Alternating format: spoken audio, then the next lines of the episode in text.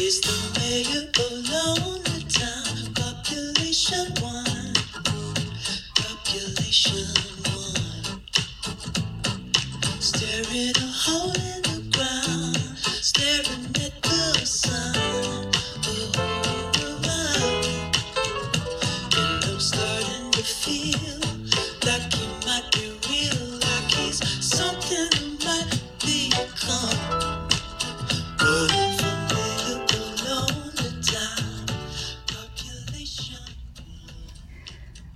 好，这里是 What the Matter 第三期节目，我是主播思燕。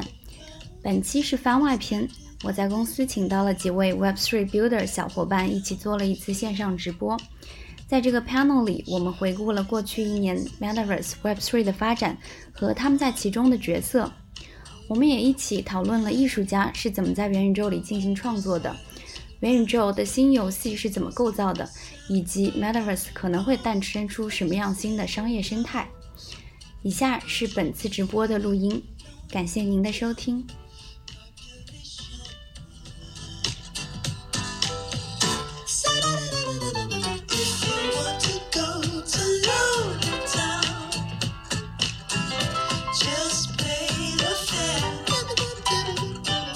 大家好嗯谢谢思燕师姐。呃，我叫宋婷，是咱们中国传统艺术拍卖行第一件拍卖的 AI 艺术品和区块链艺术品的作者，同时呢，呃，我也是一位亚洲地区还小有名气的加密艺术藏家，我收藏有呃超过七百件，呃。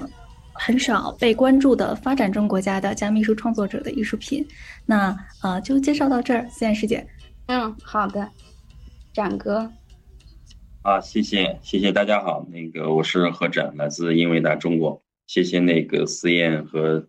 腾讯的邀请，也很高兴和大家在这个腾讯向善周这个活动中和大家去分享更多的心得体会，谢谢大家。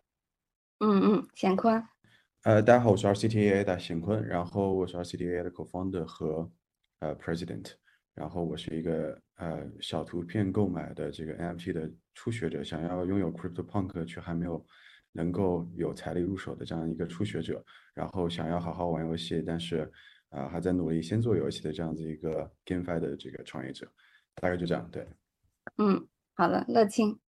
嘿，大家好，呃，我是腾讯云区块链的乐庆，然后现在在负责的知行链业务，也是目前我们做了很多这个数字藏品的案例。那我本人也是这个区块链的爱好者、从业者，也是买了很多很有意思的 NFT。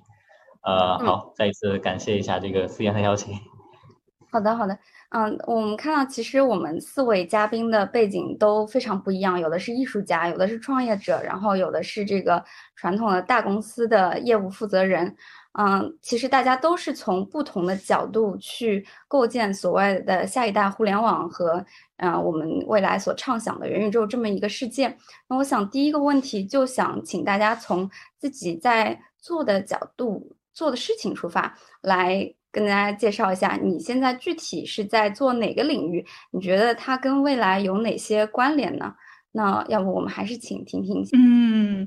好嘞。那其实我跟在座几位嘉宾老师还挺有缘分的。呃，嗯咱们腾讯智信链的第一件存证的呃艺术品啊，数字艺术品就是我的。然后咱们呃腾讯音乐娱乐集团在去年世界海洋日的时候，和我和呃 WWF 一起有一个寻声蔚蓝的这样一个公益向善的计划。所以呃我。是从一九年一月份就开始推进区块链艺术的研究，呃，反倒是这几年的实践和创作过程经历下来，会让我觉得，嗯，信息爆炸时代带来的不是人和 humanity 价值的淹没，反而是人和 humanity 价值的凸显。那么嗯我身后的这两件作品呢，可以说是一实一一实一虚，嗯。大家在自己的角度看到的，呃，我左手边的这件呢，是我从呃 LROC 对月同步探测轨道照相机 实验室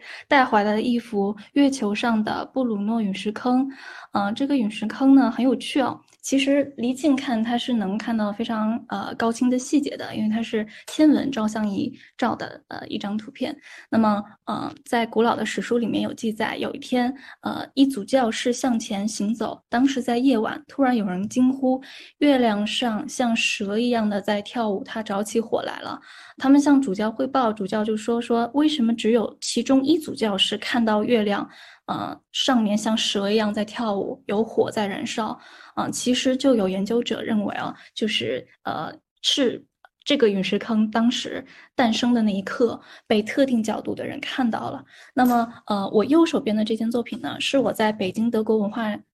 呃，文化中心展出过的，呃，我的叫赛在赛博世界发现马蒂斯的桃子和剪纸，呃，我目前暂时保持着全球所有加密术奖项满贯的记录。那呃，然后这个作品呢，是呃，我经过三年的数据集都是开源的，呃的积累，他们有来自地球各个角落的人的衣食住行的所有的图片，呃，经过大量的训练，我有一个大概三万张的数据库，那呃，生成出来的结果，呃，有一些是很可怖的。因为对抗生成神经网络算法并不知道什么是红，什么是黑，什么是狗，什么是猫，它们没有是和非的区隔。但是在大量的无序当无序当中，我很明确的看到了有序。我看到了从小的时候就非常喜欢的毕加索、达利、蒙德里安的影子。那大家能看到的这四个视觉的侧面都有用十二五六算法加密的哈希纸。那么，呃，这四个图片都是由 AI 生成的，但是它们的配色让我觉得非常的马蒂斯。嗯，在赛博世界发。现马蒂斯的桃子和剪纸这幅作品，也是我的逆赛博格艺术史的呃这个系列。那呃，刚刚斯泰老师有问我说，呃，在自己角度是怎么推进 MERS 的诞生，自己又是怎么呃理解、怎么推进这个进程向前一步的呢？那在我心中，其实艺术恰恰是关于人心和人心之间的连接。在我的家里，既有既有来自二十个国家的艺术家的实体艺术品。而在我的数字钱包里，也有来自二十个以上的国家的啊，他们这些值得尊敬的创作者的虚拟艺术品。我认为，呃，数字方式在这里让我们的心跟心变得更近，而非更远。那么，呃，如果有一天有艺术 Metaverse 的到来，它其实不关乎于，嗯，呃。呃，呃我们的非常先进的呃，能够呃对标现实世界进行模拟的渲染技术，它还关乎于人跟人之间的真实的连接。所以呃，我希望让更多人跟人之间心灵的真实连接在 Metaverse 里面诞生。我想这是我们能够拥有一个更好的、更美的 Metaverse 的呃必经之路。嗯。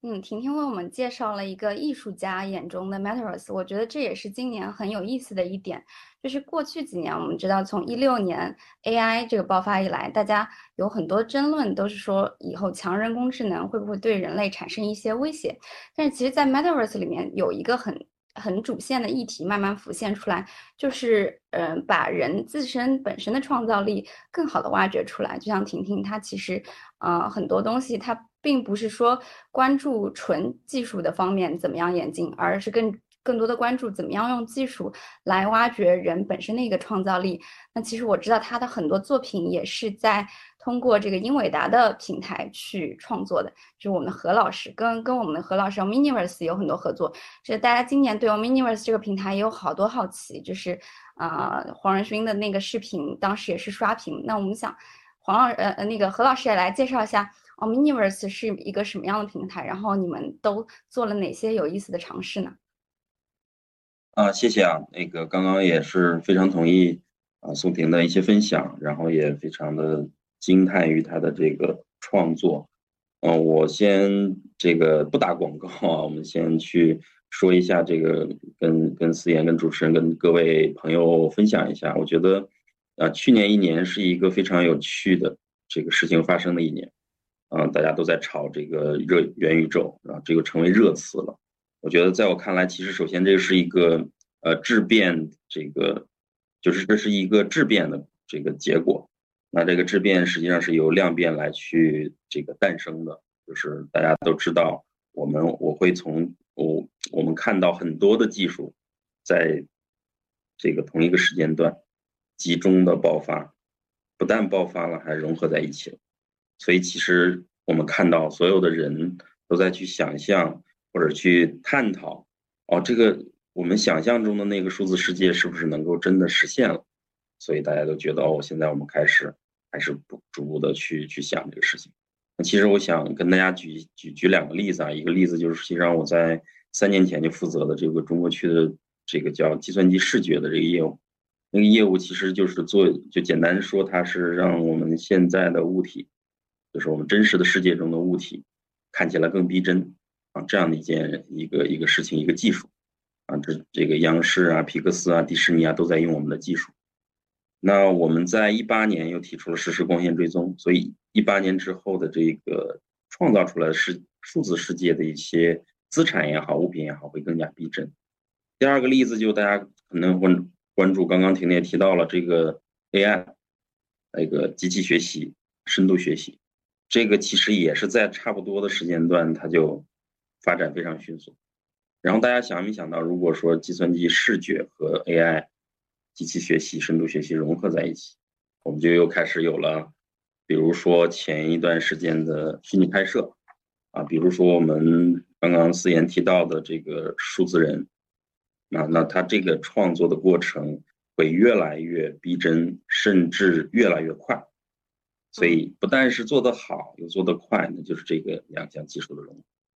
那我们再发散一点说，如果说我们再结合。已经发展了多年的 XR 技术，然后再结合刚刚提到的区块链技术，再提结合一些物理学引擎的渲染和仿真技术，同时这些技术融合在一起，又可具备扩展性。如果说我们的算力能够扩展到可以孪生地球这个级别的算力，比如说能可以用到腾讯云的算力，那这件事情就。可以做很多很多好玩的应用，那这些的技术的融合的平台，我们在五年前就做了，就是 Omniverse。嗯，所以其实是这样的一个平台，跟大家去在在过去的一年中一直在跟大家交流。啊，我们是这样看这个这个世界，看这个技术的发展。所以在这里面呢，我觉得我个人也是比较，嗯，崇拜这个两个人。这两个人呢，也是在二零二一年之前，啊，提出类似于元宇宙概念的两个，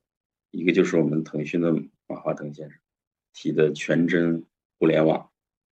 啊，另外就是我们家的年前就已经，我们就打造这个平台了，所以其实很荣幸和大家分享啊，谢谢主持人。嗯嗯嗯。好的，谢谢何老师。何老师提到了一点啊，就是现在我们所说的元宇宙，它其实不是凭空创造出来的一个概念，它是各种技术分头发展了啊，比如说 AI，比如说区块链，比如说 XR，然后它融合汇聚到了一个场景，然后这个场景呢，其实是在一个大的背景下被加速了，就是疫情了以后，大家就是。变得更加的这个数字化，习惯于像我们今天就是前两年可能都无法想象，就是腾讯研究院的年会去用一个纯线上、纯虚拟的方式来展开。嗯，那刚刚那个，嗯，这个何老师也提到了，我们这个 Omniverse 里面很大的一部分是用 AI 渲染和这个。去做更好的一些实景和更好的一些更智智能的一些交互体。然后我知道这个 RCT AI 跟这个嗯这条故事线也有很大的关联。嗯，我让显坤自己来介绍吧。好，谢谢思燕。就既然说到那个失控玩家，我就来呃从这条线来讲一讲我们到底在做一些什么样的东西。那看过失控玩家的这个观影观众后都知道，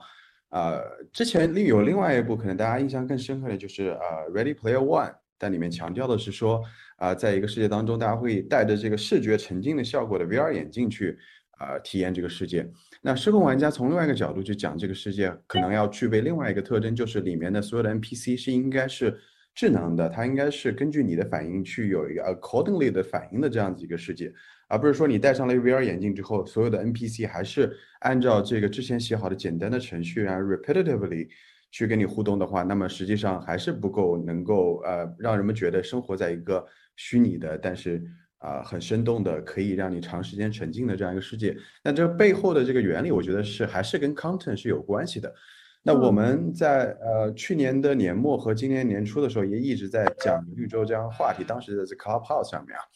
然后呃后来我们总结说呢，呃当不同的这个呃机构可能对于元宇宙的特征有一些不同的总结，包括腾讯嗯元宇建议有也有自己的这个总结的呃模型。那其实对我们来说，可能我们关注的事情主要是三个方面。呃，我们之前也经常在呃很多场合下面去呃 address 这件事情吧。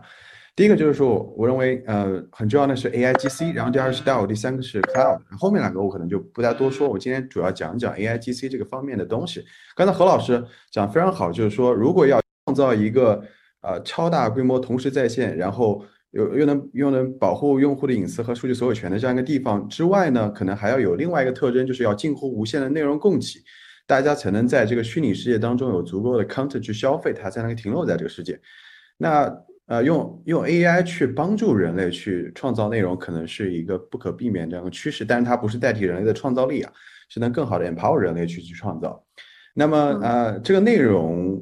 可以其实大概分成两个方面，第一个是图像层面的这个内容的创建。那么呃，婷婷和何老师他们都非常熟悉这个，我们用 AI 去渲染啊，去生成图像啊，都可以去帮助在这个虚拟世界当中人们带来更多的内容供给。那从另外一个角度来说，啊，除了图像端的供给之外，还有逻辑端的供给，就是在这个虚拟世界当中，它所有的 virtual beings 是不是应该变成一个 intelligent virtual beings？然后它能够跟你有更丰富的啊、交互，这种交互包含可能跟你的对话，你们之间 conversational 的的这样一个交互。那第二个方面呢，可能是在逻辑上的一个交互，就是它怎么样跟你互动，或者说在游戏上面可能有更简单的一些呃实践，比如说它怎么样跟你对战，或者是怎么样跟你一起去完成任务等等等等。如果我们的这个虚拟世界当中有可能五倍于、十倍于、一百倍于呃人类的这样一个虚拟的物种存在的话，那我们生活在这个虚拟世界当中的丰富度可能还会进一步的增加。那同时呢，因为这个虚拟人在这个虚拟世界当中的存在是不能够迁移到现实世界的，那么这个就更加能够呃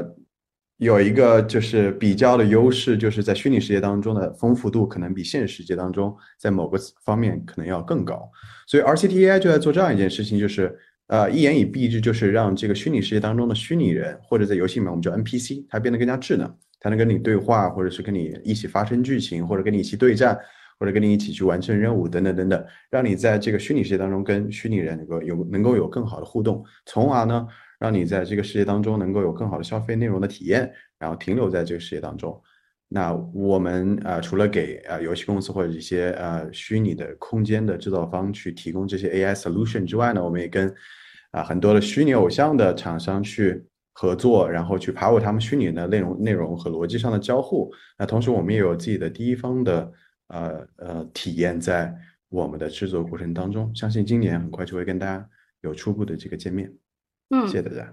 谢谢显坤的介绍。就是如果我们以后想要体验失失控玩家里面的这些场景的话，RCTAI 就是背后的一个非常重要的技术提供商。那刚刚显坤也提到了一个概念，比较有意思，就是我们在虚拟世界里其实是拥有一种真实的体验，呃，真实感。啊，这个真实感可能是由我们的创造带来的，由我们的关系带来的，也可能是由更智能的这种 agent 带来的。其实跟何老师的观点会有一点呃互补。何老师的观点呢，是我们英伟达做的更多是把真实世界搬到虚拟世界，它做的是一个拟真。然后这个点我们可以保留啊，等一下再来展开讨论。那下面再欢迎这个乐庆，是我们这个腾讯云的同事，他也是我们智信链的负责人啊。你来说说，就是在我们刚刚提到技术来，呃，各个点里，你提供的是哪个方面呢？呃，对，好，我觉得其实不知道这个思妍是不是有意的这个嘉宾的这个邀请安排啊？其实我觉得我们四位就是整个 Metaverse 的一个核心组成的逻辑。啊，那么其实最上层是婷婷这一块儿，对吧？它通过 crypto 的 metaverse 来去做人和这个技术的一些精神的表达和连接，然后再往下呢是显坤这一层，它其实是在做的是整个这个元宇宙的前端的内容的这样一个供给、内容的生产、表现层的东西，然后再往下其实是我这一层，也就是区块链啊，我们所说的这个元宇宙的价值传输层，来去实现这个用户的隐私的保护，来去实现用户这个数字资产的这样一个确权。啊，流转，啊，以及再往下，其实就是何展老师的这个整个的技术支撑层啊，里头可能有算力，里头可能有大量的这个 VR、AR、MR 啊、XR 等等这样的技术。我觉得这就是一个统一的一个元宇宙的体系。呃，那我们在做的事情是什么呢？啊，我们在做的事情其实啊，最核心的一个逻辑就是我们在推动 Web 二向 Web 三做一个过渡。其实知心链做了大量的事情是，啊，目前腾讯内部腾讯的生态都有很多的应用在接入我们，啊，接入我们有一个很大的变化，就是我们会让以前很多的信息变成资产，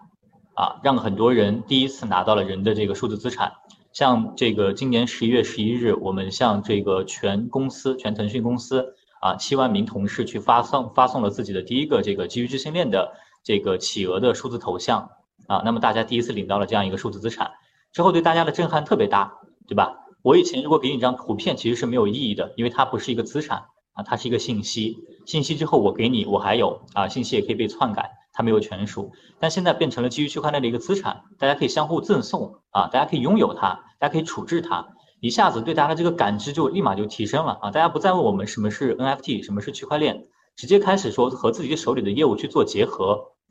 所以 NFT 第一次真的是让这种基于区块链的 NFT 第一次让大家有了对区块链的具体的感知啊，有了具体感知之后，就开始想自己的业务怎么和 NFT 结合，和区块链结合，和 Metaverse 结合。啊，所以我们在做这样一件事情，我们在做外部互联网向这个价值互联网过渡的一个连接啊，对，这是我们在做的事情，也是刚刚前面也是我对这个这个元宇宙的一些理解。好，思妍。嗯，谢谢乐庆。对我们知道，其实本来区块链它还是相对一个就是细分的一个技术领域，技术的基础设施，但我觉得它跟 AI 一样，是一个。底层的支持全行业的基础设施，它并不是服务于单独的领域。而到了今年，Web 三这个概念提出来了以后，相信它应该是在整个互联网领域发挥更大的作用。啊，刚才这个乐庆也简单介绍了一下。那其实我们的第二个问题就是跟这个 Web 三相关的，就是大家。应该多多少少都会有了解到这个话题。那我觉得上半年可能大家刚刚开始接触元宇宙的时候，更多还是从这个直观的感受出发啊，比如说这个《头号玩家》这样子的电影，我们应该怎么样有一个虚拟的更沉浸式的世界？而到了下半年了以后，由于这个 NFT 市场持续的火热，也引出了 Web 三的这个议题。哎，好。呃，其实我们认为，我我其实经常谈元宇宙，其实我是有一点点虚的，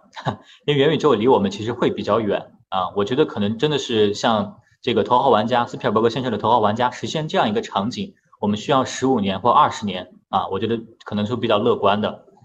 呃，但是 Web 三呢，我觉得就是近在眼前的啊。我觉得 Web 三更多的是说。实现了我们刚刚说的那几层中的这个价值传输层，但是表层我们并没有实现这样的 VR、AR 的这样的一个设备的普及啊。但是这个底层我们已经变成了一个啊这样的一个新物种，呃，所以就像呃思妍说的 Web 三这个三，那么这个三是怎么来的？它一定有一和二。其实我觉得一和二是可以统一在一起的啊，一和二是可以统一在一起的。一和二我统一称它们为信息互联网啊，不管是 Web 一的静态互联网，还是 Web 二的交互式互联网啊，从 PGC 到 UGC。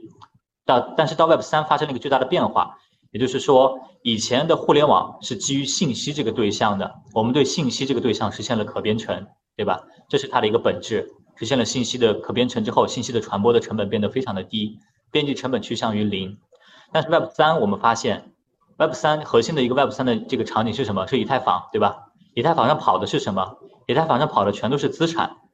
所以我们说，人类解决了信息传递的问题，现在开始解决另外一个信息对象，也也可以说是资产传递的问题，资产流动的问题。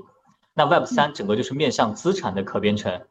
所以为什么我们说智信链发的那个头像，那个头像不再是一个信息，而是变成了一个资产？啊，这是一个 Web 三的核心的变化，就是我们一切在数字世界生产的东西，它都是我们的资产。我们要对它确权，要对它的交易有标记，要对它有这种激励。确权的背后就是一种激励，对吧？有权所依了嘛？那我的东西去流转，那都有了这种好的激励，好的激励就能带来极大的内容的生产、智慧创作的生产。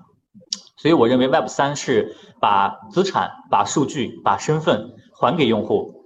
Web 二或者说信息互联网是平台的狂欢，哈，Web 三会变成我们啊用户的胜利啊，我是这么认为的。通过 Crypto，通过密码学去变为用户的胜利。啊，这是我对 Web 三的认识。它和元宇宙的关系，我觉得是先有 Web 三，后有元宇宙。啊，Web 三就是做好了，Web 三是顶着 Web 二的这样一个前端的一个元宇宙，没有前端的元宇宙。那么有了元宇宙，我们就等着有了 Web 三，我们就等着 VR、AR 去成熟，我们带上它，就自然而然变成了一个元宇宙。啊，这是我的观点。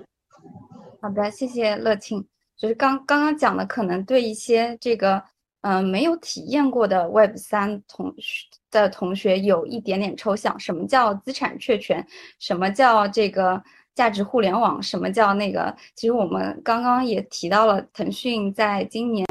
啊、这个私庆的时候发的那个数字藏品，就是一个很好的案例啊、其实也会有很多没有接触过这个领域的。同学会疑问啊，这个东西明明是可以复制的，为什么它会有了一个定价？我觉得其实它背后的一个原因也是说，在我们互联网呃发展了将近二十多年的时间里，它诞生了非常多数字原生的内容，而这些数字原生的内容以前是未曾受到过定价的。即使它受到过定价呢，它也是借由于某种平台。比如说这个 QQ 音乐，它可以帮一些音乐人去发行专辑，去呃上架一些单曲，然后你去购买，比如说周杰伦的数字专辑。但是呢，这个嗯，它有带了呃，它它有一个前提，就是说你已经是一个小有名气的音乐人或者是这个歌手，然后你才能到了这个平台。而这个嗯，从我们这个互联网发展角度来看，Web 二它是给了。所有的人一个创作的权利。你在 Web 一的时候啊，你是只有一个可以看到只读的一个互联网，比如说马云所说的那个中国黄页。但是等到了 Web 二的时候，你每个人通过创建自己的账号，可以有了一个可写的互联网，嗯的这这个 to write 的一个权利。然后到了 Web 三了以后呢，你就可以对自己的创作的内容去进行确权。啊，最近其实在这个。最大的 NFT 交易平台叫 OpenSea 上，就在昨天发生的事情，一件非常有那个大家可以去围观一下。有一个东南亚的小伙子，他这个自拍拍了八百多张照片放在这个 OpenSea 上，然后现在也是炒到了一个非常高的价钱。当然，它这个东西非常像我们这个互联网早期诞生的一些这个像凤姐啊，或者是后舍男孩的那那些行为艺术，只不过他的行为艺术通过。资产的确权了以后，得到了一个定价，变成了一种文化的现象啊。其实这个也是未来我们构建所谓的元宇宙一个嗯不可或缺的部分，因为我们这个是不仅仅是需要一个 PGC 的元宇宙，像过去我们这个比如说依靠腾讯、网易这样的大公司去构建一个世界观，构建一个游戏的体系，而更多的是需要去挖掘这个互联网的一个原生的力量。然后我知道这个婷婷也是，呃，一个 NFT 的一个大藏家。我觉得你可以再跟大家介绍一下你自己是怎么开始收藏 NFT 的。然后，嗯，对，你是作为一个艺术家，怎么样去理解它整个 NFT 行业的发展，以及跟这个 Web 三元宇宙之间的关系呢？其实我某种程度上算是行走的全球加密艺术和 NFT 发展的化石，因为 因为呃前段时间 Park P A K 呃他又一次创造了记录，引得呃大众媒体、科技媒体和艺术媒体纷纷关注他的最新作品 Merge。然后这个时候，我发现很多记者来找我，因为他们发现两年前我就跟 Park 联名过，然后他们说：“婷婷老师，呃，原来是这样的。”我说：“对，是这样的。”呃，我在二零一九年春天的时候，在咱们北京的今日美术馆三号馆推荐呃推荐一次叫做 Involve 的。呃，全球区块链艺术展览，呃，这个展览里面呢，呃，我承担的角色是策展人。在这个过程中，其实，呃，二零一九年，欧洲即有很多的艺术创作者，他们围绕着呃非对称加密本身和呃区块链技术社区文化本身进行艺术创作。他们中很多人的全职职业身份或许是电影导演，呃，有一些做纯艺的画家，有一些是音乐人，但是他们和我一样都看到了。呃，区块链技术社区和泛关注的极客人群，他们身上那种非常有生命力的当代文化线索，并且认为这有一有一定的艺术审美趣味，所以他们进行创作。呃，在当时我选展品的时候，其实我是选了很多的装置，呃，选了一些行为艺术作品，选了呃一些架上，嗯，但是我那个时候没有更多的去深挖 NFT。到后来呢，这个二零二一年春天的时候，呃，目前全世界最大的一次 Metaverse 上的加密艺术展览啊，叫做 CAWA Crypto Art Week Asia，它是由新加坡呃和几个东南亚国家的志愿者发起的一次纯社区的去中心化的呃策展活动。呃，然后呢，他的这个 CW CW 的 founder 呃 Rather Boy，其实在 Twitter 上 follow 我很久了。呃，因为我在清华读本科期间，我学了很多东南亚国家的小语种，越南语啊、高棉语啊、印度尼西亚语。然后呢，因因为很多这些国家的加密艺术家，他们的英文呃并不以足以支撑他们完成全部的策展工作，所以呢，他们这个 CWA 的组组委会其实也是社区性质的，呃，他们就找到我说说，呃，那个听颂，呃，你有兴趣跟我们一起来完成这个策展工作吗？我说可以，嗯。一个三个人核心团队的呃一个策展项目，它在全世界吸引了超过五五百位加密艺术家自发的报名。自发的报名之后呢，最后我们选择在 Metaverse 上开启一次 Open Call，所有在呃虚拟世界里面拥有虚拟空间画廊的人都可以申请成为画廊主，自发的把他喜欢的、认为合适放在他的虚拟空间上进行展出的艺术家作品放出来。在这个过程中呢，就是我自己在 Crypto Voxel 上的第 Ting Song Museum 呃展出了大概一半左右的这个加密艺术家，因为我是自带策展、自带海报制作能力、自带呃呃这个装修各种各种能力都是自带的，所以呢，这这波输出让我在那个月成为 Crypto Voxel 新增流量，我个人成为它新增流量百分之二，就是全球的百分之二。这个过程中，哎，我就发现了很多我非常看好的小众的艺术家。有来自越南、缅甸，也有啊土耳其呀、啊呃拉美的呀、澳大利亚的这些艺术家呢，其实不完全都是在以太坊上面自己作品的，他们中的很多选择了用 Tezos 区块链放自己的作品。在那段时间，为了呃组织策展工作，也因为我那个时候刚刚呃呃受任命成为国际奥林匹克艺术委员会的亚洲大使，所以呢呃我。呃，大概看了全世界呃四到五万件吧加密艺术品，我发现呃，在一个叫做 Han H E N，呃，它是一句犹太语，叫做这里和那里，在这个平台上，呃，很多的艺术创作者。他们的作品让我觉得非常的有趣，而呃，我呃递递了每一位艺术创作者，他们很多是 OpenSea、Verbal、Super Rare、Foundation 加上 Han 同时发布的，却是在 Han 上的平台的作品，在我看来艺术水准最高，呃，而且定价也是最低的，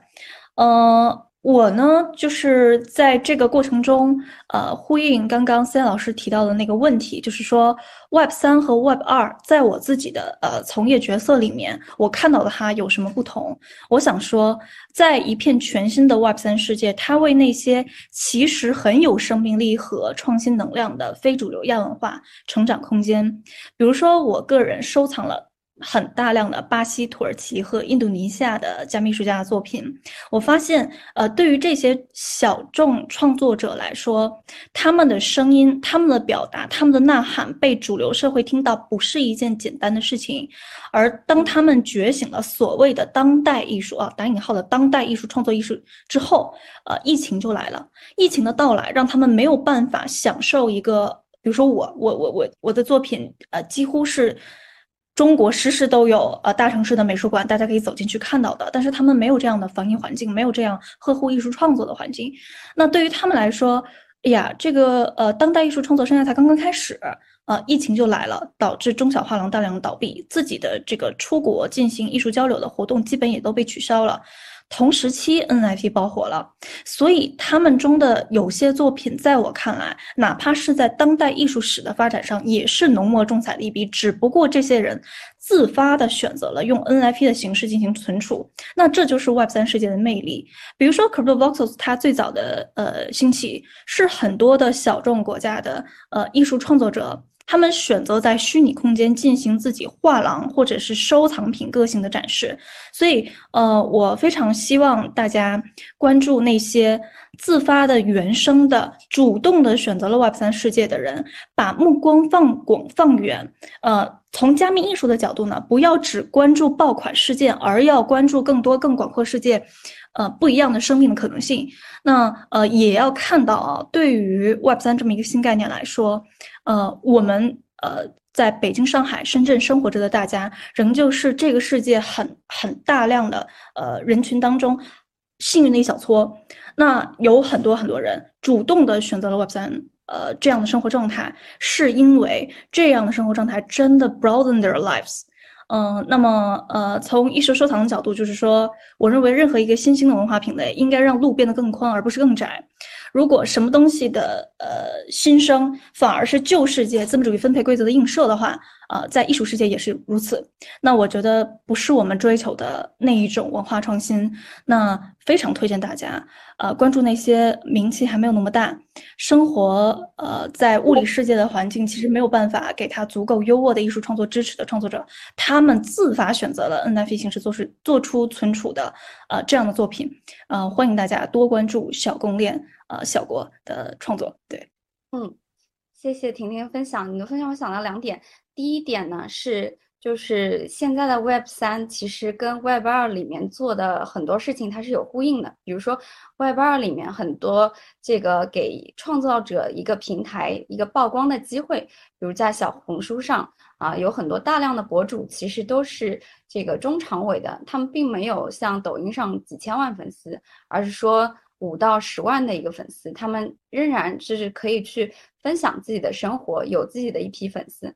那其实 Web Web 三的时候，也是把那个艺术创造的这个价值化变得更加全球化。嗯，就张婷婷说，你刚你以前可能只能在 MoMA，在一线城市的这些大的展厅，由这些大的策展人来为你的创作品去定价，去发现它的价值。而现在这个更像一种，呃，其实很像互联网原生那种自下而上的一个确权。你只要呃你的作品是有生命力的，你能够得到一部分人的认可，那它就可以获得价值，而且它是天然的全球化。大家并不会关心背后的创作者他肉身是在哪哪一个城市，而可能更关心的是他属于的是哪一个社区。他跟哪一些人更有共鸣？他建立起的是哪一种文化？然后第二点呢？我觉得，嗯，比较有启发的是，啊，刚刚婷婷也说，这是一种文化现象，这个就打开了我们理解元宇宙的思路。以前我们就是要不就是把元宇宙理解成一种啊新的游戏品类，要不就把元宇宙理解成一种无所不能的，啊加各行各业的，就像互联网加的一种这个技术升级。啊，其实我觉得也可以换一个角度，从更本质的需求侧出发，它是一种这个技术赋能的一种文化浪潮啊，把一一堆呃一一一些新的人群，然后这个会有创造力的人群去用新的技术手段来实现啊，这个在这个过程当中，嗯，其实技术是非常重要的，就是嗯，因为人的创造力一直都有嘛，从古至今，但是也正是。由于各种技术不断的诞生，它可以把创造的门槛去降低啊。例如说，你在这个 Sandbox 里面，或者在这个呃 Crypto Voxel 啊，或者更古老的乐高啊这些积积木里面，它其实，嗯嗯，你可以不是一个画家，但是你仍然可以去创造这些有意思的场景、有意思的一个部件。然后我觉得这个像何老师这个英伟达在里面也是做了一个非常多的工作。嗯，我知道 Omniverse 它有一个定位，它就是说我是以后做所有的创作者的一个工具平台。嗯，何老师，你要不介绍一下 Omniverse 它具体是怎么做，怎么去用技术来实现这个平台的呢？嗯，我我分享这个技术如何实现之前，其实从几个维度和大家分享一下我的想法，就是大家有没有想过，为什么几十年前为什么没有人谈 Web 三点零？或者是二点零的时代的时候没人谈，或者那个时候没有人去谈雪崩里提到的这个元宇宙，嗯啊，大家那那个因为是什么呢？因为那个时候打的那个大哥大还只能是通话，对不对？然后到今天了，我们可以随处可见的数字虚拟人，甚至是各种虚拟的演唱会，随处可见的 AI 应用，随处可见的 VR、AR 眼镜，甚至是我们。提到高性能计算里边都会能看到的量子计算，啊，我们大家都会有这种畅想。这个时间段，我们几十年之后，这个时代到来了，大家就开始讨论这个。这个是第一个我想谈的。第二个呢，我们又非常的应该很现实的看，我们现在所谓提到大家都在聊的元元宇宙也好，Web 三点零也好，未来的数字世界也好，那是非常初级的阶段啊。这个初级的阶段呢，可能依据行业不同行业的这种需求啊，企业的需求、用户的需求、人的需求而不一样。就是说。比如说，某些行业可能五年、三年，可能就真的进入它的那个行业的元宇宙了，对，或者那个行业的 Web 三点零了。但是有一些行业可能要花十年、二十年、三十年，甚至五十年，比如脑机接口，对不对？那个时间才能实现某些行业的一些元宇宙。那这是我第二点想跟大家分享，它比较初期。那最后呢，实际上我们在想，我非常同意。刚刚宋婷的介绍的这个，不管是什么样的新的世界，或者什么样的新的物联网体系，要给更多的人机会。所以我们现在做的这个平台，想做的一件事情是什么呢？我给大家分享一个数据：我们全球大概有四千一百万的设计师，或者是工程师，或者是艺术家，包括像宋婷这样的。因为这这些人都是科班出身，都经过了多年的这个学习、训练，甚至还有一类人呢，他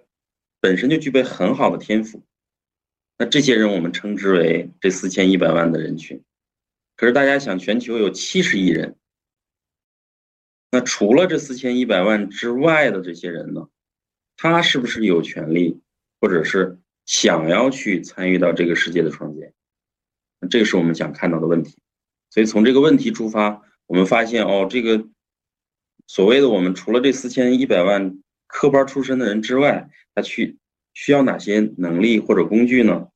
那就是比如说我们可不是是不是可以通过深度学习的工具、算法的工具，让大家勾勒几笔就可以画出一幅图，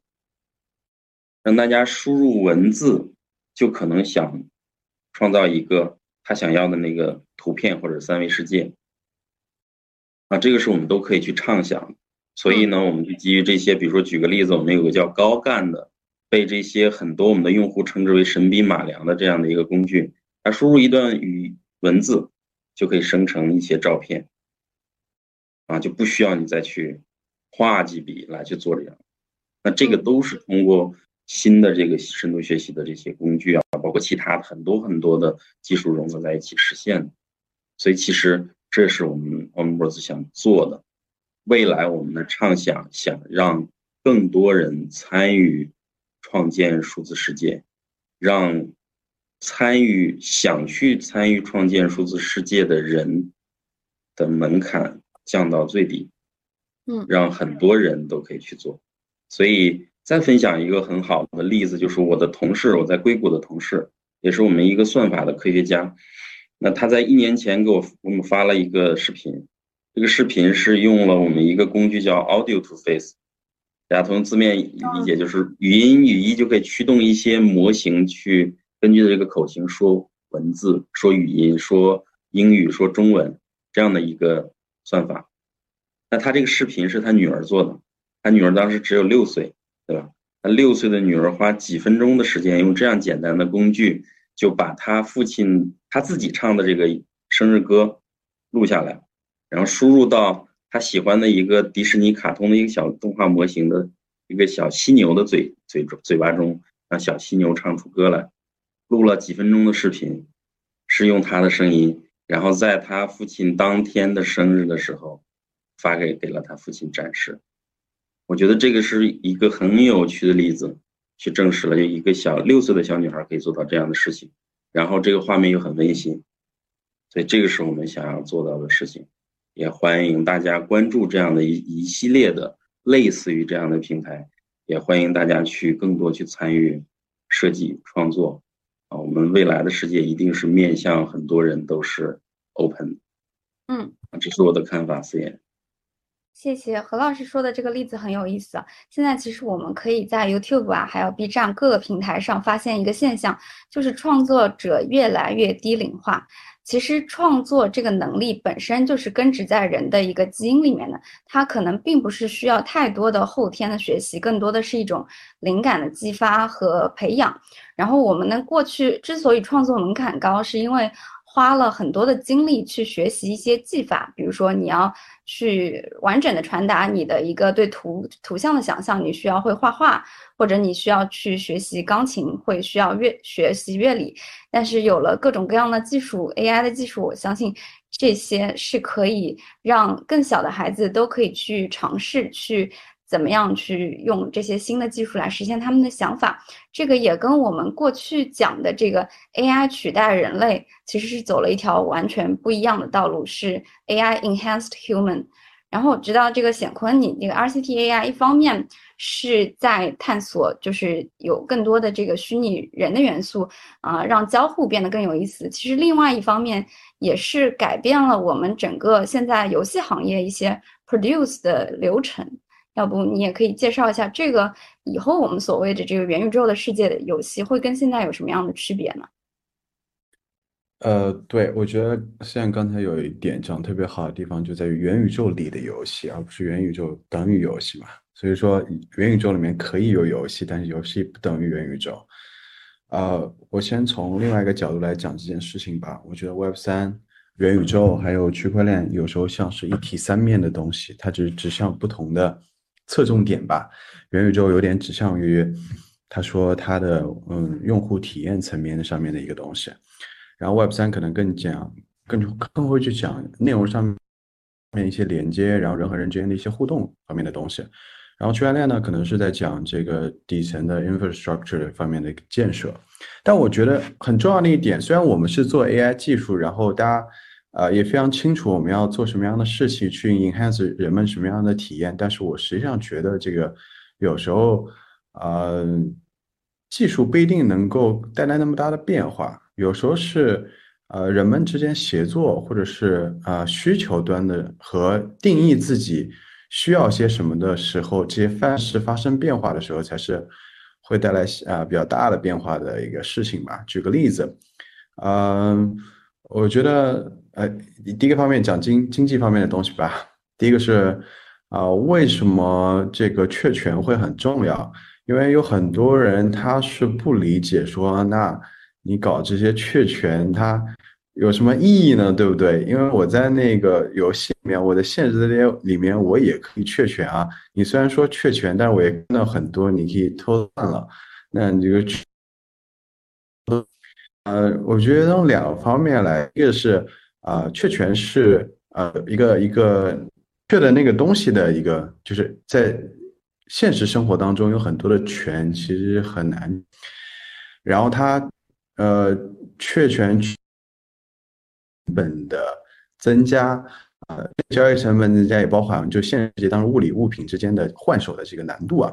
然后如果我们现在是默认我们最有价值的东西是在啊世界的话。那么第一方面是它是所有人的结构数据都是高度结构化的，然后它也同时能够完成这个啊确权的流转的成本也是比较低，这三点一起加起来就可以有很好的效果。因为我们在上那个经济学课的时候，不是说那个科斯定理嘛，就说那个啊，当你的产权比较明晰，然后你的交易成本也比较低的时候，呃大家可以达到这个帕帕累托最优的状态嘛，对吧？那如果之前我们是执着于去确权现实世界的物品，它又不可避免的有很高的交易成本，那么它帕累托最优的这个状态是很难达到的。那如果我们现在把范式变一下，说我们觉得有价值的东西都是数字的东西，然后你去确这个权，然后数字东西它的流转成本相对来说又比较低，那么是不是我们的这个呃帕累托最优的这个状态会呃会更优呢？对吧？这是一个方面，但是重要的在地方在于说，人们但经济学不管另外一件事情，就是说人们怎么塑造他的信仰体系，就是你觉得到底什么东西是对你有效用的，或者什么东西对你来说是有价值的，经济学是不解释这个问题的。但是呢，嗯，但是经济学是在你有一个 certain preference 或者有一个特定的价值的取向的情况下面去探讨它会发生的动态和过程和静态结果。当然了，这个 belief 这个事情又不可以不说，啊，因为这是人们的价值体系，然后需求体系发生的一些变化。比如说吧，以前我觉得穿一件好看的衣服，那个这个是最重要的，因为它可以帮我去做很多的事情，让大家觉得我很帅，然后我可以吸引别人，我可以干很多别的事情，对不对？那我现在可能觉得我有一个呃，Crypto Punk 的 NFT 这件事情，能够比我更好的去买一辆跑车，更好的去帮我完成这些效果。那么，啊，其实。在这个过程当中，你就转转变了一个信仰体系的变化，就是你认为更有价值的东西跟之前是不一样的。这个过程的发生可能有两方面的因素，第一方面是用中国的老话，就是呃，确实是饱暖思淫欲嘛。因为那不可否认是这个生产水平的提高，你不能否认工业革命带来的生产水平的提高吗，对吧？那生产水平的提高呢，全世界确实在物料供给上面是有极大提升的。那现在其实是一个后温饱的时代，人们去生产这些所有的呃食物的能力，其实是可以让所有人都吃饱了。有人没吃饱，那是因为分配的人货的问题。那总的来说，呃，全人类都第一次在这么高的程度下面吃的比较饱。有些国家有些啊人群，他吃的就是很饱了。那么不可避免，它的价值体系就会发生一些一些变化嘛。那第二个是说，在这个全球化，在这个数字世界的过程当中。啊，存在一个更有效率的去展示自我、塑造自己 identity 的这样一个需求，啊，因为比如说我换了头像，比如说举个例子吧，我买个跑车，让大家都知道我有跑车的这个事情，大多数不是我在街上开这个跑车的时候，而是我把这个跑车的照片 PO 在我的朋友圈的时候，那显然在数字世界这件事情是更有利于去彰显和塑造我的 identity 的。那如果是全数字的话呢？那可能效果从从效率上来说就会好一点嘛，对吧？那因为以上种种的原因之后，那可能我们会逐渐过渡到这样一个阶段，就是我们都生活在这样一个数字世界。那么吃饭吃喝拉撒睡呢？当然在现实生活当中，有的反对者会认为说，哎，那你在元宇宙里面你就不用吃喝拉撒睡了嘛？那当然还是要吃喝拉撒睡的，对不对？他们俩之间不是对立的，嗯，只是说，那我觉得有些在现实生活当中做的事情还是得做，但是，呃，人们的对于塑造自我 identity，然后去去找到自己在社会上面这个 hierarchy 上面的位置的这个诉求会越来越重要。定义你是个什么样的人，你看其他人的关系是什么，这个诉求可能会越来越重。那这件事在呃数字世界当中会做得更好，也会更有效率，然后。它能给你更好的保障，因为你会真正的很认真的把它当成你的资产和财产的一部分。那么，呃，接下来怎么可能就会把自己的生活的重心越来越向这个范式去转移？那一旦这个往里面去投入的，就是这个价值 belief system 发生变化之后，然后同时它又存在一个呃，刚才第一点说的那种。确权很明晰流转成本很低，那我们又能能得到一个比之前在现实生活当中帕累托或者幸福感最强的那个状态还要再高一个层次的那个最优的状态，所以这可能我觉得是一个解释给其他人听的这样一个过程吧。那那回到就是说建设的这件 build 的这件事情吧，就是我觉得现在呢肯定是先从什么游戏啊或者是 VR space 开始，让大家先。啊，有这么一个模糊的感受，然后一点一滴的把很多东西联系在一起。今天会大家会诟病说，那 NFT 不就是对吧？就是小图片嘛，对不对？那你你你你有什么用呢？对不对？然后那艺术品的鉴赏那就不评价了，那确实可能就是艺术品的。本来在现实生活当中我也不是很看得懂，那数字生活那就搞 NFT 搞呗。但是你买这么多 NFT，大多数没用的话，那肯定还是投机嘛。当然，我觉得在呃行业的从业者来说，它是逐渐发生了一些变化的。呃，就拿近的来说吧，那我在有一个数字商品的时候，很容易把它变成我的游戏当中一个道具。那游戏的呃经济体系、什么金融体系，很多人把它就是很严肃的对待的这件事情已经发生过了。那么，如果我能拿着一把枪在很多个游戏当中去用的话，并且能够获得收入的话，那这个 NFT 可能会就变成一个有生息，是变成一个生利息，或者能够变成一个生产工具了。所以说，那可能就会变成一个有用的，看起来有用啊，在你的下价值体系里面会有用的一些一些东西。那慢慢的变化下来，就会大家觉得说，那这个世界塑造的越来越完整了，然后它能够比以前更有效的去帮助你塑造自己的 identity，跟其他人互动，然后找到你跟其他人人群当中的位置，同时让所有人可能他的幸福感也会变高。那幸福感变高的原因还有一些其他的方面，我今天不多说了，比如说，嗯，肉身不可以被消灭下面带来的自由。通讯更自由下面的一些自由等等，这个就不不方便说了。但总的来说，嗯呃，可能这件事情我想要从其实效率上面其实也是可以讲的。然后从人们的信仰系统上面也可以给讲的，就确定的来说，怎么样去使用 NFT，也是逐步在把这个基础是是搭建的更完整的过程当中，让它变得更有用的。所以说，啊，我不是说不说服那些 non-believer 啊，我只是觉得说啊，可以从这几个方面来讲讲对它的理解。我的头经常会会消失。OK，那显坤，其实刚刚你的这一段也回答了一个对于元宇宙一个非常多的质疑，就是星辰大海派还是虚拟时空派？啊，就有好多人会问嘛，那元宇宙你都生活在虚拟世界了，你还怎么样去星辰大海？其实我觉得这是一个非常二元论的一个质疑啊。那就是在显坤的观点里面。嗯，其实元宇宙它跟现实世界它根本来说是不冲突的。就你该在现实世世界体验的这些吃喝拉撒，体验的这些这个呃嗯，可主观的人的感受其实是不会变的，只是你在一个新的世界里去创造一个增量，然后这个增量呢是来自于这个我们整个人生产力提升了以后对。精神世界的需求，然后对这个现实世界，比如说消费物质的下降了以后，去诞生出来的一个新的领域。在这个新的领域里面，它有两个特点。第一个特点呢，是你的身份是重建的，是基于你的数字关系，基于你在数字世界里的创造，有一个重新的新的身份系统。第二呢，是我们的效率是更高的，由于在这个数字世界，它的一个摩摩擦会越来越小，然后这个价值交换。流转越来越方便了，以及它天生是全球化的，所以会带来一个呃更加有意思的世界。我们更多的是应该去探索这个世界，而不是说把呃这个世界去跟我们现实的生活对立起来。啊，对，乐庆你怎么看？呃，我我 sorry，思妍，我再理解一下问题，是元宇宙和这种现实和虚拟的一个二元对立是吧？我怎么看这个问题？对对。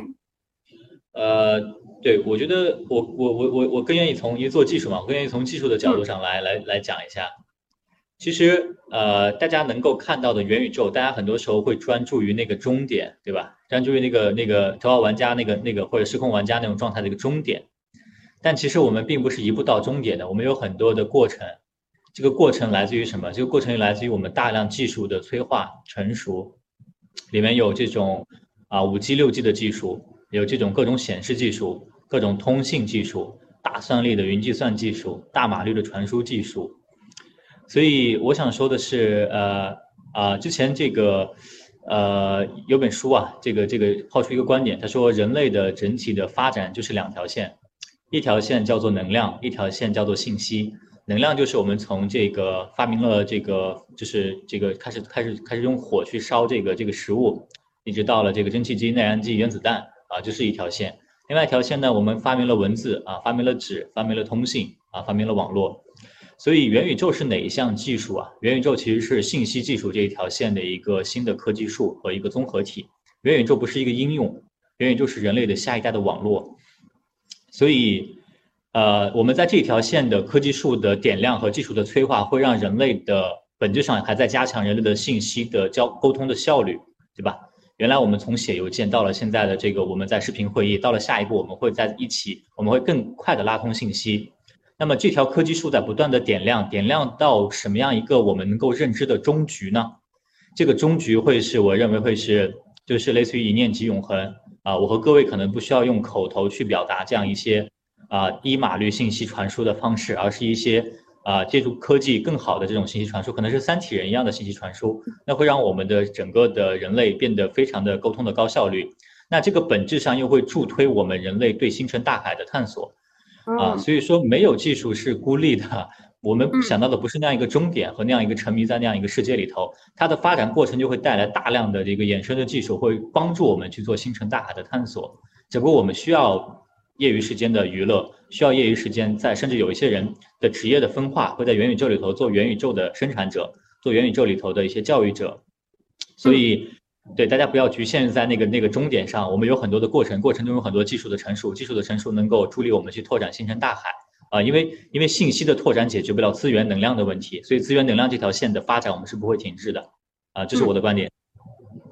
对，嗯，庆，嗯，乐庆把这个我们的主线又拉回到科技上来，而且就是说了有这个信息和能源这两条主线，元宇宙可能就是我们追求的信息发展的一个终极目标。然后奔着这个远方的这个目标，也是最近 Mark 讲了“灯塔”这个词，就是它是一个灯塔，在往那个终极方向发展的，嗯，途。途径当中，我们其实可以诞生出很多衍生的技术，这些技术它可以这个把它的效率转化到其他的领域、其他的行业，对吧？我知道，其实英伟达就做的事情就更加丰富一点。可能我们作为互联网公司，作为游戏公司，更多的是从文化娱乐这些社交这些角度出发，而英伟达的话，我知道不仅是这些领域啊，甚至在工业啊。啊，也也会有一些探索。何老师，要不你来讲讲，有没有哪些具体的案例是在这个探索过程当中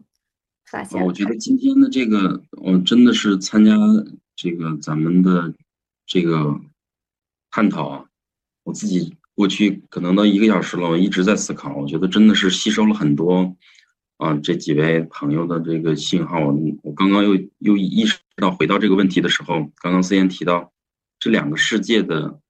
关系，未来的发展走向的问题，我觉得还是从呃三点吧。第一点还是想，大家有没有想到未来的那个世界，大家会有什么样的什么样的事情去体验？我就举两个例子，一个是从如果说我是 C 端用户的话，就我我在思考我自己啊，自己如果想要希望在那个世界里想要去体验什么？你比如说我是一个超级篮球迷。嗯，我可能在训练场上，在突然想起乔丹的某一个动作来，但是又忘了他细节是怎么做的。我现在应该怎么办？我现在这个技术里边，肯定赶紧去下场了，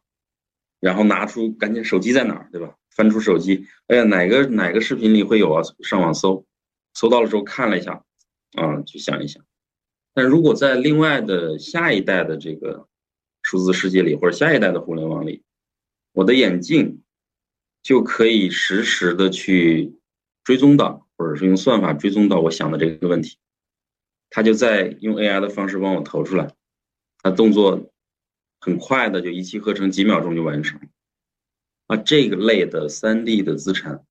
其实又回到刚才的问题，就我愿意去，我愿意去配，我愿意去买。所以呢，刚刚显坤提到的那点让我一下就很惊讶，就说。我也在很很很很犹豫，很很很质疑这件事情。这个图片为什么大家都在炒？那他刚才提到了这个图片，如果在我的某一些场景里有用了呢，对不对？所以我又想到了我们生态合作伙伴里，也就是我们企业的 B 级的一个生态合作伙伴，大概在几周之前我在上海碰到的，他跟我说了这样一件事情，让我很惊讶。就我们现在都是在说工业的孪数字孪生，对吧？就那个机器人手臂，这个数字化现在已经完成了。我的工业机器人手臂该怎么抓螺丝，该怎么抓什么都可以完成了。但是他做了另外一件事情，就是我不但是做数字孪生，我在数字孪生世界里的机器人手臂在动的时候，我现实中的那台机器人就在动。这个就是在两个世界在交互，所以这样。的工业场景的一个 B 端企业的例子里，这个数字资产就有有意义了。那这个资产是不是可以交易呢？啊，我现在是刚刚，因为真的是过去这几分钟里面，我突然想到了，所以从我在从 B 端和 C 端思考里想，着大家可能未来可能有这样的体验。那再回到这个问题，第二点就是，其实我觉得今天咱们的主题应该是腾讯向善。我特别的欣赏这个主题，就是不管发展未来的技术、科学技术发展到什么程度，一定是做这些事情，或者做一些平台，或者做一些啊互联网的这个新型的互联网，它一定都是服务于我们每天的需求的。我的需求一定要向善。我在几周之前陪我女儿去上这个艺术体操课，嗯，去的时候两一一节课是两个小时。我眼看着一个小朋友，四岁不到的小朋友，拿着他的手机玩游戏，沉浸在了那个两个小时里啊。当然，别人说他是在他的元宇宙里，我觉得这个这个就是不好的，对不对？那我们如何去平衡这两个世界之间的关系？啊，我觉得我们今天的这个会是用向善来去作为这个标题，我是非常赞同的，因为大家要去想这个事情有没有意义，有没有益于美我们人类的发展，啊，所以其实这是我第二点想表达的。第三点呢，我觉得，嗯，其实我认为未来我想去看到的那个世界实实现的应该是一个和谐共生的，啊，这两个世界。每一个人对于这个世界、对现实世界的需求和对这个虚拟世界的需需求，还要 balance 好。嗯，我不能沉迷于某一个世界而无法自拔。啊，这是我的想法，分享给思燕主持人还有其他朋友。好的，好的。何老师除了讲了一些这个 B 端工业的应用和 C 端的，也发表了一些对 C 端的观点啊。就是 C 端，其实我觉得，当元宇宙它这个下一代的互联网到来了以后，它会打破我们以前对很多这个领域的固有的生产方式，比如说游戏啊。你之所以会觉得它在这个游戏里面玩两个小时是不好的，是因为这个游戏它是。呃，有限制的，它其实是人为设计的一个规则，让你在里面去完成一些这个特定的任务。可能这些特定的任务除了娱乐以外，就没有什么其他太正面的功效。而在于元宇宙里面，其实它的所有的接口都打开了，你从一个有限的游戏进入到了一个无限的游戏里面，你一边是一个玩家，同时也是一个创造者。这个其实就是跟你在现实社会中做的价值创造的这个逻辑是非常像的。其实我也非常期待以后会有这些新的游戏生产模式去诞生。那就是最后一个环节，也让大家来预测一下，嗯，你们觉得在元宇宙里面会诞生哪些新的领域和新的这个所谓的商业模式？不管是从你们这个。啊，艺术领域出发也好，游戏领域出发也好，然后我们在里面可能会有哪些新的角色呢？嗯，贤坤，你先来。哦，嗯，我那我来说一个细节的话，其实之前我们有交流过这些内容的，就是有一些新的模式可以在新的产权安排和交易成本的情况下面得到满足，呃。因为呢，之前我们在就是交易的时候，其实是嗯，要么是个人对公司，要么是公司对公司，要么就是个人对个人吧。啊，其中呢有一些在现实生活当中的产权的成本是比较高的，然后呃，交易的成本是比较高的。然后如果在一个大家在一个共同的 infrastructure 上面去交易的话，呃，有可能会出现这样的一个情况，也就是举个例子，拿 NFT 跟 GameFi 之间的和就是。一个一个互相的关系之间来举例子，它有可能会，呃，在游戏领域里面有一种新的商业模式可能会出现，呃，一个新的 business model 可能会出现。那这个是个猜想啊，但是从通过这个猜想，可能为我们会感觉到说，那是之前在之前的产权制度安排下的世界是不可以完成这样子的事情的。比如说举个例子，在一个呃，我们知道很多的 NFT 项目方，那去他去发 NFT 的时候，他是没有具体的使用场景的。那么他们在，但是同时呢，他们在出售这些图片的时候，其实是获得了巨额的财富的。比如说，我卖嗯一万张图片，我可能收了呃呃六千张图，呃六千万人民币这样子的，六千万、七千万、八千万，甚至一个亿这么多的钱。那实际上本质上是所有人把这个啊这么多钱一次性交付给你，让你把围绕这个 NFT 的背后的所有的数据库，或者围围绕这个 NFT 所有的使用场景给搭建出来。无论你是通过第一方来搭建，还是跟第三方来合作去 BD，啊，实际上是把这一前百分之一百先一一交付给你，然后呢，你去把这些东西东西都搭建了。那在这个过程当中，可能就会发现，就是这个数字资产的制造商和数字场景的制作方之间需要协作。那这个协作其实是一直是区块链里面其实是比较啊难以解决的这个问题，因为。啊，我们常常说，在区块链的商业模式当中，有 token 这个对于没有 token 的实体来说是一个比较降维的打击，因为一个公司实体或者一个项目跟呃那个社区之间的联动和个人之间的互动的话，用 token 是一个比较好的激励的方式。那么，呃，两个不同的项目之间的激励呢，就会比较难一些。那么，有没有可能会产生这样子的一种制度安排？就是，呃，当 NFT 的项目方获得这些钱以后，他会比如说分出来一个池子，奖励的池子。然后用这个奖励的池子再设定一定的标准，让外部的所有的场景的制作者全都接进来，然后按照自己的标准去给他们，按照他们的贡献来去给他们 share revenue。举个例子，比如说我有一个这个呃 NFT collection 的 set 叫做枪，然后呢我卖这个枪卖了一一亿人民币吧，那我把八千万人民币拿在外面做了一个池子，说那你们在做游戏的时候可以把我这个 NFT integrate 进去。然后你 integrate 进去之后呢，我的我的 standard 是我的 NFT holder 在你的这个场景当中，啊停留多长时间，啊作为我你的这个数字场景对我的这个数字资产的贡献的大小，那么呢，呃随着这样的制度安排的话，那么游戏场景制作方可能根据这个 standard，他会去制造那些吸引枪的 NFT holder 的那些呃内容。然后这些 NFT holder 进入到不同的游戏，贡献了不同的时间，那这些项目也从这个 reward pool 当中，这个奖励池当中拿了更多的回报。呃，这是一个猜想，但是中间如果这个猜想成立的话，那可能会有这么一个不一样的地方，就在于，呃，比如说从游戏来说，游戏的商业模式当中，大多数是从，比如说从啊 C 端的 player 那边去拿到钱，无论是你点卡还是来买游戏道具，还是用别的方式的，都是从 C 端的这个用户当中去获得收入的。那么呢，在 Web 三的游戏当中，可能会出现说，那我一个小游戏，我是从多个 NFT 的项目的这个集资的池子当中去获得很多个现金的流的收入的。那因为我给他们提供了这个收入，那在现实生活当中，一个打个比方，就相当于说啊，我去买溜冰鞋，然后我去找溜冰场，我是要单独给溜冰鞋付一笔钱，然后再给溜冰场付一笔钱来获得这个 access。那我现在说，我们有一万个溜冰。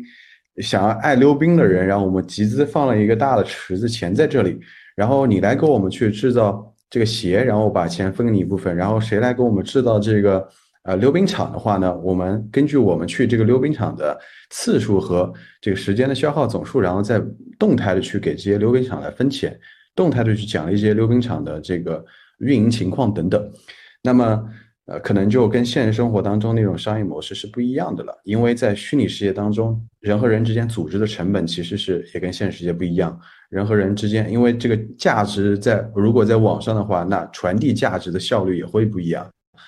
那可能在这个 case 上面，大家就会发现说，那区块链的 Web 三游戏它的商业模式上面也会跟 Web 二的啊不一定完全相同。对，然后这个是一一个一个 case，嗯。对，谢谢显坤介绍，不仅就是给我们想象了一个新场景，也想象了一种新的商业模式，完全有别于现在，啊，这这个对用户的一个收费，而是其实是你用了越多的使用次数，啊，其实就可以为这个世界去。呃，增加更多的这个人流也好，这个呃道具也好，物体也好，这这个其实更像一个现实世界搭建的方式。它跟我们现在这个游戏行业最大的一个区别是，呃，不是说我的这个 producer 先做了以后用户才开始用，而是我们用户先拥有我们的资产，然后社区也好，然后制作人也好，在围绕着这些资产去做更。更多的一个创新，它是多个角度去创造的一个过程。那乐清，我觉得这个你也很适合去补充一下。嗯，那在我们这个区块链联盟链这个角度来说，以后对我觉得特别好。就是其实这里也要再来说一下，我们究竟本质上我们在做什么事情，或者本质上区块链在做什么事情。呃，还是回到那个话题，就是可编程的话题。信息互联网的本质就是对信息进行了可编程。对吧？我们可以想象一下，我们现在的这个聊天啊，抖音和这样的这种内容分发平台，他们是对一个信息对象进行了编程，就是进行了分发啊，进行了处理。那其实刚刚显坤说的这些场景，本质上只有一个点，就是对价值或者对资产实现了可编程。我根据一套规则，我把这个资产应该分配给到谁啊？就是价值互联网就实现了这个。所以这里就有一个不同的变化，就是呃，大家要思考一个问题。为什么以太坊出了 Bake，对吧？B A Y C b a l l Ape。为什么以太坊出了 Doodles，出了 Coolcat，出了 Meebits？为什么中国没有？为什么中国没有？这是一个很让人悲伤的话题啊！中国应该有，中国也需要有，就这是完全一种新的数字文创的一种崛起。四个这个初出茅庐的大学生，居然可以创造一年之间就创造了销售额十亿美金的项目，为什么我们中国人不行呢？对吧？所以这就是自信链我们在做的事情啊！因为我们在中国的范围内是没有一个好用的、可用的、合规的啊底层区块链平台。我们连底层的基础设施都没有，那么贝壳的成功是基于它的整个基础设施，基于 OpenSea，基于以太坊，对吧？基于这个 Web 三的一些 GS 的接口。这当中，之前在在做什么？我们在做这套东西。我们希望未来可以在我们的基础上有大量的贝壳诞生，对吧？我们希望把我们已经接入的大量的生态，QQ 音乐、小红书、阅文等等，把大家的生态串联起来，让这些资产可以在跨用的去流转，真正让资产归属于用户。让价值归属于用户，这是我们在做的事情。所以，未来我是无法想象的。未来我无法想象，就是我们在合规的框架下，在中国信息中国的信息互联网也是中国特色的信息互联网。所以，中国的价值互联网在五年、十年内一定是中国特色的价值互联网。这个我觉得无可厚非。我们有大量的用户在，有大量的应用在，我们依然依然可以跑出一个繁荣的生态来。嗯啊，我们在做这个生态的底层建设。为什么是我们？各位可以想象一下，为什么是我们？为什么不是创业公司在做这件事情？啊，因为也是因为我们的中国的体制下，我们无法解决这种激励的问题，对吧？Vitalik 他去筹资筹集了那么多比特币，带领大家开源做了以太坊，在中国不行，在中国只有大公司去先期投入，持续。知心链做了几年？知心链从一八年开始做，做到现在。我一八年进入腾讯，潇潇进入腾讯，做到现在，所以我们一直在投入，我们没有没有收益，对吧？所以这是建设模式的不同，但是这就是我们在做的事情，我们在为大家解决这个底层基础设施的问题。挺这是一条艰难的路，但是现在我们做了有还是有一些成果的，我们已经有很多应用接入进来了，我们在形成一些价值互联网的小的闭环和生态。我们可以在中国体系下，未来我们可以做出像贝壳这样的项目，啊，这是我们在做的事情。我们在做的事情本质上我们在做价值的对资产的可编程啊。嗯，这样。好的，谢谢。呃，我嗯，知行链现在也是在合规的框架下，尽量的可去探索怎么样让我们的资产可编程，然后这个也可以衔接到我们各各个领域啊，不管是文化还是游戏啊，还是未来的这个工业，像刚刚刚何詹老师畅想的那些新的一些交易模式。那我们其实最后还有一点时间，也也是想畅想一下。那对于个人来说，啊，就是我们所谓的 Web Web Web Three User 啊，Web Three 这个探索者来说，我们应该做哪些准备去迎接未来的这个元宇宙的世界啊？我们去玩一些什么好？其实刚刚呃庆说说为什么咱们中国没有 back，我想说，其实咱们中国人在 Web 三世界的站位。嗯，没有想象的那么差。然后我相信，在特色的情况下，做出我们相信的选择，嗯，就还是会有收获与回报的。就本身，呃，Vogue 在历史上第一次 NFT panel，那我跟 Park 还有呃佳士得拍卖的第一位加密术家，其实不是 People，是 Ben Gently，我们都在。那他们也是要为我鼓掌的呀。所以咱们没有必要没有自信啊，挺自信的。咱们的 research 做的厚。啊，有有这个自信，只不过呢，有些东西慢慢来。然后我认为，嗯，以太坊上目前的呃加密艺术情况啊，也不是说我最最最最满意的。我觉得就是希望要让更多人生活得更好。那么，呃，对于所有的 Web 三实践者，要坚持原则，同时求同存异，就是慢慢来。刚刚，呃，森老师问的问题是，呃，作为一个普通的用户，就是说我要怎么参与到这个浪潮中来？嗯，我我我觉得在思想上做好一个准备啊，就是说在嗯不断行进的数字世界文化生活里面，有些角色可能确实不是人类来完成的。那以我跟 RCT AI 合作的女娲这件艺术品为例，我们也是啊，这个第一个上传统艺术拍卖行拍卖的 Meta Being。如果艺术品的一大功能是建立他自己和藏家之间的情感连接，那么目前这个工作可以不由人类来完成。嗯，我们呃跟 RCAI 啊，我跟 RC 和 AI 合作的这件艺术品，其实也想传达一个理念：如果谈论到区块链算法共识绕不开 POW Proof of Work，呃，工作量证明，那其实我认为情感哦，爱才是最大的工作量证明。呃，一个藏家陪伴 AI 成长的过程。反而会让这个 AI 变得如此的独一无二，是 non-fungible 的。然后呢，呃，这个 Web 三用户啊，然后对加密艺术感兴趣的人，千万不要被，嗯，这个以太坊世界上的很多产业行为迷失了心。呃，有很多创作者也不要因为一些产业行为的成绩对自己呃。坚持自己的风格，产生怀疑，我觉得这些都是没有必要的。就是让子弹再飞一会儿啊。然后第二点呢是，呃，我坚信啊，就是说 NFT 艺术家他不会越来越少。那么我举一个例子，比如说我收藏了巴西，我葡萄牙语不咋地啊，然后收藏了巴西一个艺术家的画，呃，然后我就通过呃我的这个葡语和西语助理跟他说，我说。他为什么要选择以太坊呢？这个 gas 费对他来说是不小的一笔经济负担，我负担得起和他负担得起呢是两码事儿。然后我让我很惊讶，就是这位加密艺术家和他的朋友们是没有电脑的。他们是步行到城里面，用网吧把自己的画 mint 在以太坊上变成 NFT，把它卖出来。这件事情如果我不是自己收藏，我是不会知道的。那这件事告诉我们什么？嗯，当我们谈论到 NFT，呃，不论是咱们的 to C 消费者站在藏家的角度，还是很多人跃跃欲试想成为一个数字艺术创作者，呃，选择咱们呃这个知识链啊等等啊都是可以的。那嗯，那。看到的是什么呢？就是说，呃，皮毛只是皮毛，呃，一件艺术品真正的好，是因为它的灵魂，它的灵魂来自于创作者不可替代的经历与生命。那这个东西不会发生改变。所以，既然呃，NFT 艺术家在全球范围内，它不会越来越少，只会越来越多。呃，我非常鼓励，呃，对技术理想主义有追求的关注者，尤其是艺术藏家，呃。打开更多的心扉，接受这一种新兴的艺术品类，因为在很多的我们看不到的角落，是这些人选择了 Web 三和 NFT，不是被。资本按头说你们必须要干，而是他们自发的啊。然后呃，第三个事儿呢是就是收缩到我自己关注的这个文化艺术这里面，大家能怎么参与进来呢？那前两天我跟呃古根海姆博物馆呃亚洲委员会原委员呃陆老师，我们有一个交谈。陆老师呃他提出一词叫呃数字艺术世界 NFT 艺术世界里面需要的这个 curator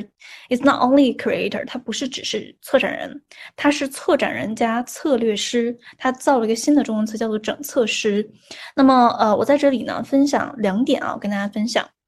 第一点是在呃区块链 Metaverse Crypto Boxes 里面，呃有两家店非常值得逛。一家店呢叫做 Crypto Punk Shop，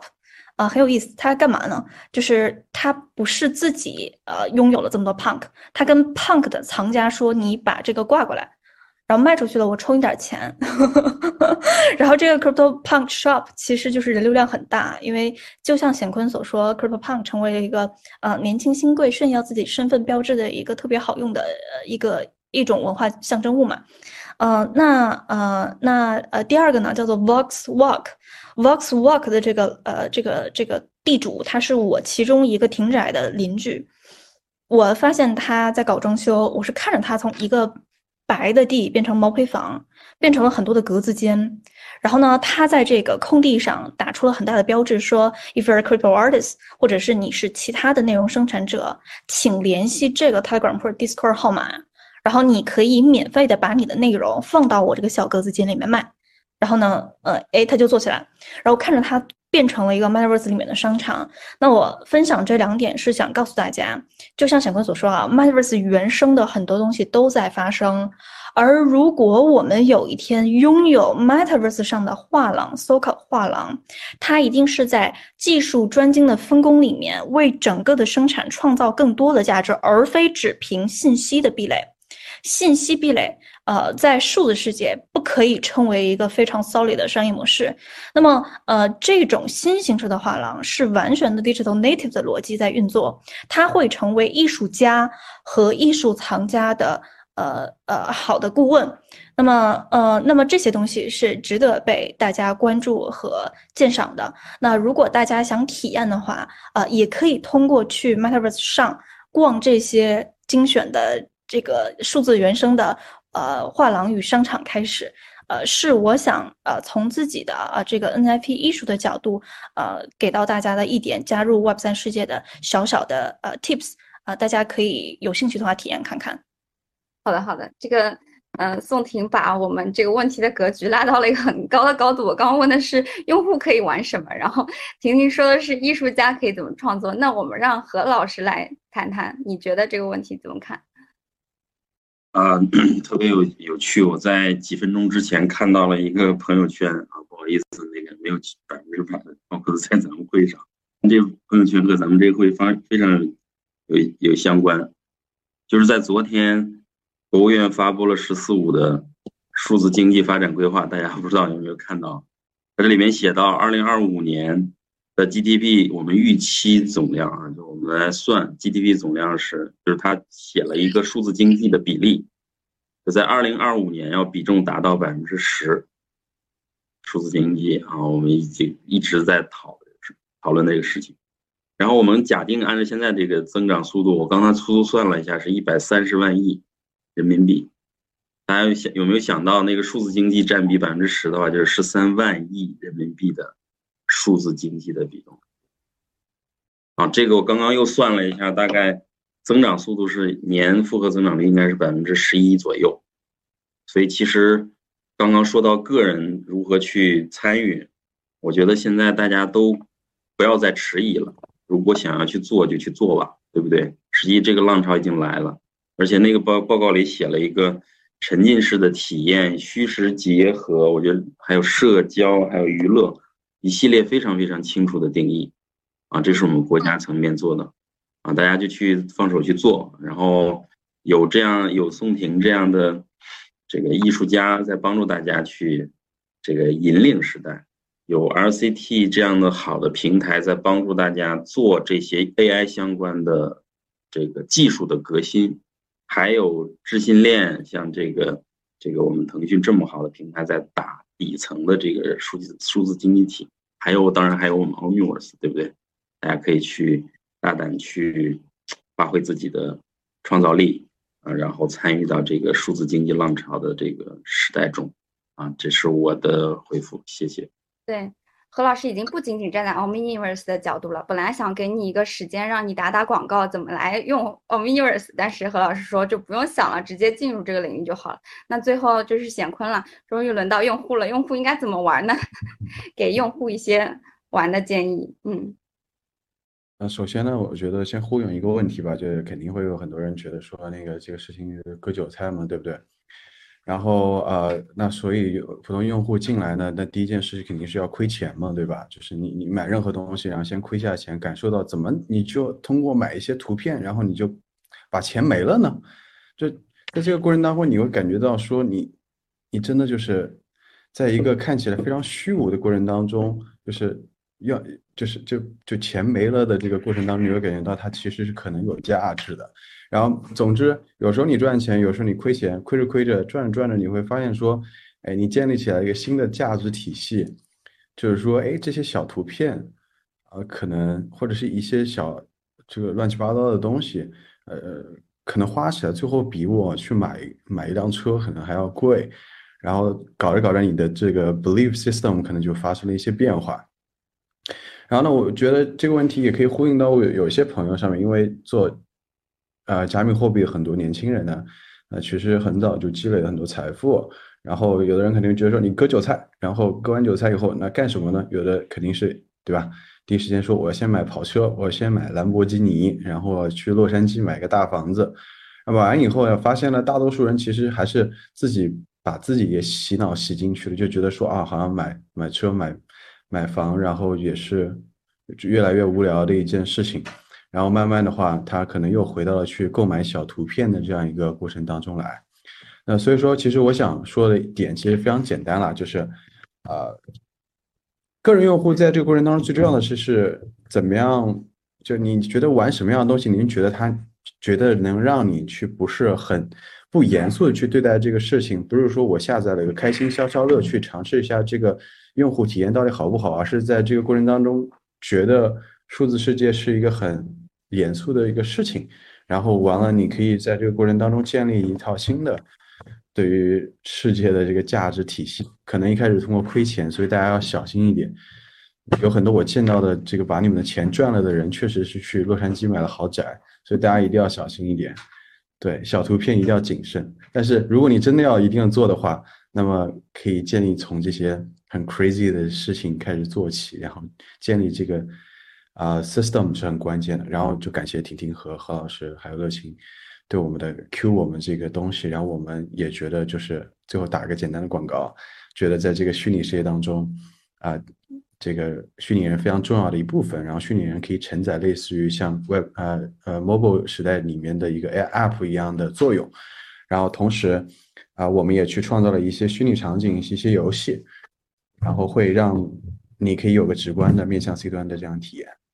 嗯，大概就这样。对，好的好的，就是显坤给新手的建议，可能听上去有点吓人，但确实也是我们从 Web 二到 Web 三。转换时候去需要接受的一点就是，我们所关关注的不仅仅是需求和功能，可能我们以后要进入到一个，就像向彪老师前两天在我们年会上说的一个市场化的社会，市场型的社会，啊，非常多的行为就会，嗯，越来越多的行为会被定价，会被价值化，然后我们才会在这个虚拟的新的原生的数字世界里面找到一个新的价值。可能我们进入的初期，它一定会伴随着泡沫，跟每一件新的科技浪潮，每一个新的行业诞生的时候，初初始时候都是一样的。这个时候，我们用户一定要保护好自己。但我相信，这个以后它一定会。啊，慢慢的走向这个价值回归、价值均衡。你而真正的好的东西，它会受到一个合理的竞价。